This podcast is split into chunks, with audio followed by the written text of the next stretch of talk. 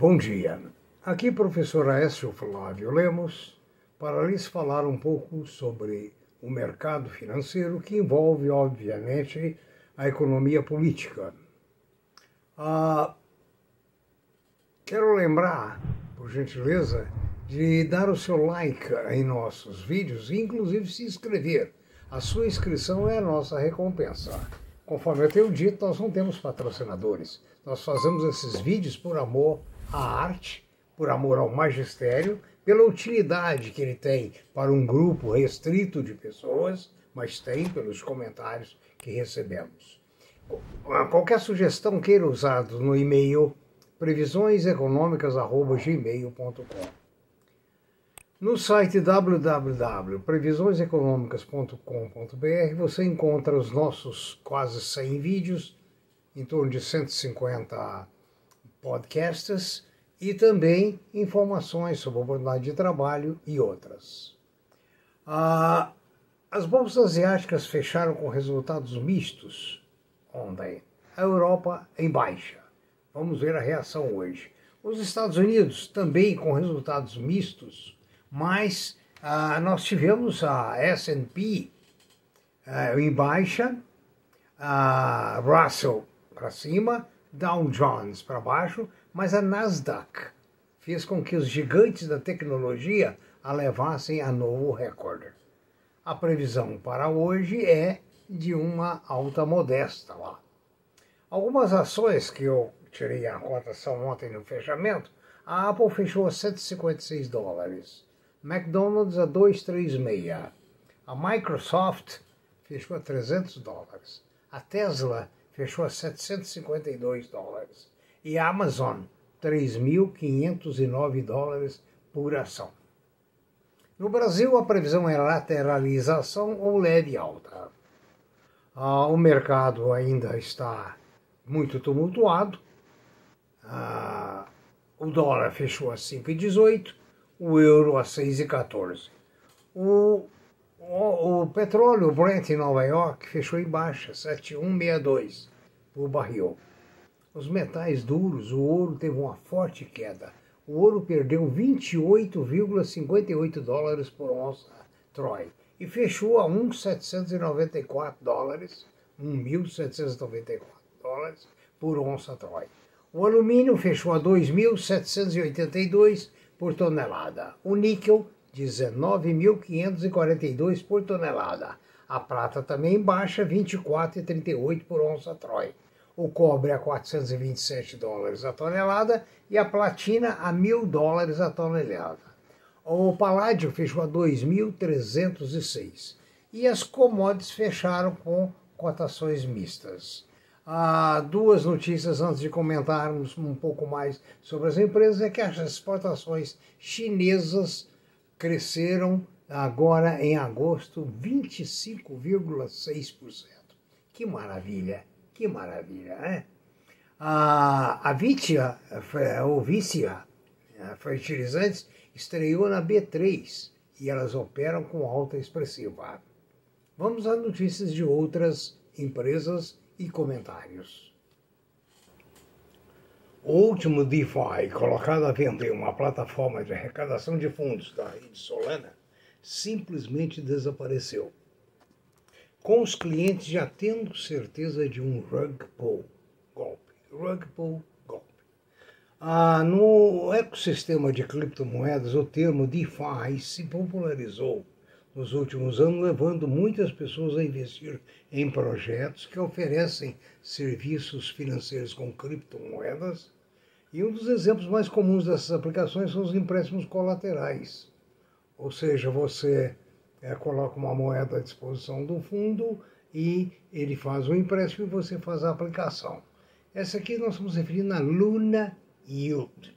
Parece que ele deu um golpe, segundo o levantamento inicial, de 36 milhões.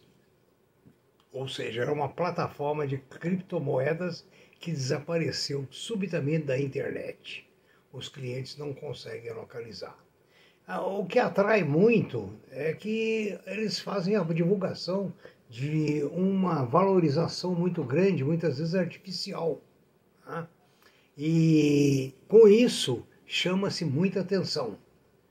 É, é o lucro fácil, é o lucro rápido, é o perigo. Né?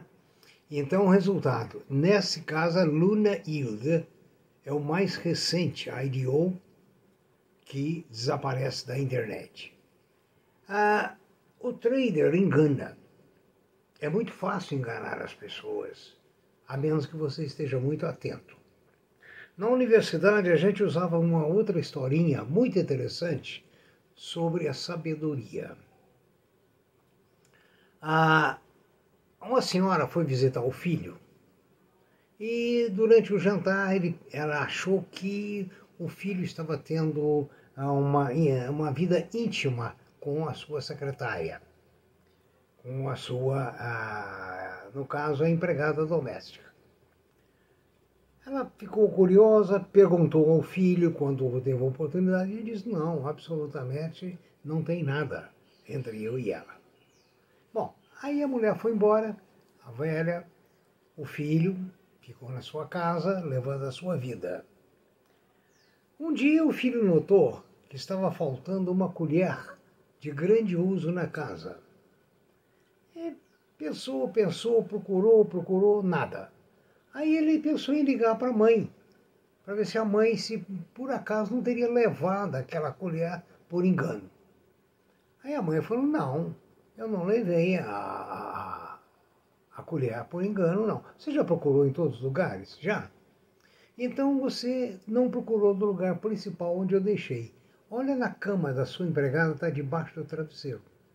Está lá a colher. Resultado, interprete. É ele, a empregada ou a secretária não estava utilizando a própria cama, a mãe conseguiu, com um artifício de sabedoria, conseguir a verdade que o filho havia negado. Então, é assim o mercado financeiro. O mercado financeiro está cheio de pessoas que têm um relacionamento secreto e se negam a, a digamos, a colocar em público. Nos 50 anos que eu estou na Bolsa, eu nunca vi investidores ficarem ricos de um dia para outro. Nunca vi. Agora, vi muitos quebrarem de um dia para outro. E de tempos em tempos. E, quando os olhos ficam maiores do que a cara, os lucros é, embaralham o raciocínio lógico, vem aí os grandes prejuízos. Ah, não há segredos. A questão é estudar muito, é almejar lucros modestos, mas constantes. Não investir disponibilidades que você possa precisar a médio prazo. Ter sempre, conforme eu disse, um cash para três meses da sua vida, sem necessidade de vender nenhuma ação ou de liquidar nenhum ativo. Enfim, a sabedoria da colher é muito importante aqui dentro do mercado financeiro é a sabedoria.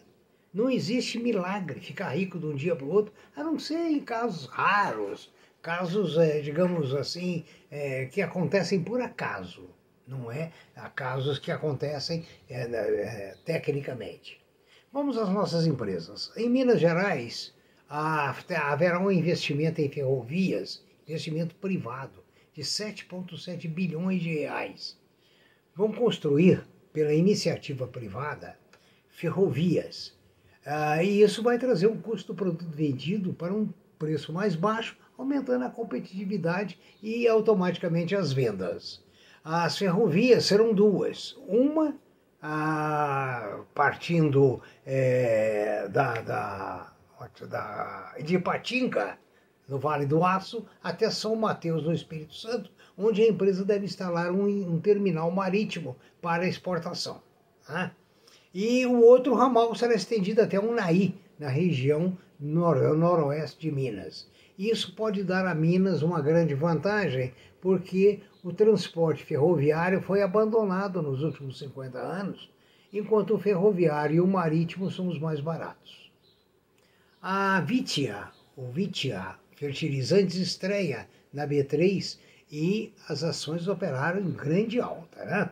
Ah, então veja bem, acompanhe essas suas ações. Tá?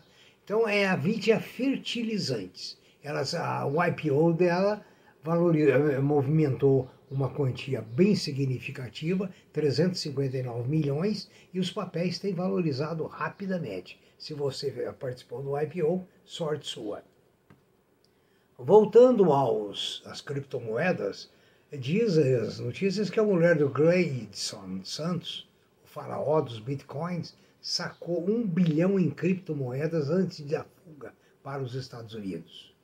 A venezuelana Mirelle Serpa, mulher do ex-garçom e ex-pastor da Universal, Gleidson Acácio Santos, o faraó das bitcoins, sacou antes da fuga para os Estados Unidos 4.330 unidades dessa moeda, o equivalente a 1 bilhão 63 milhões 70 mil 463 reais e 56 centavos.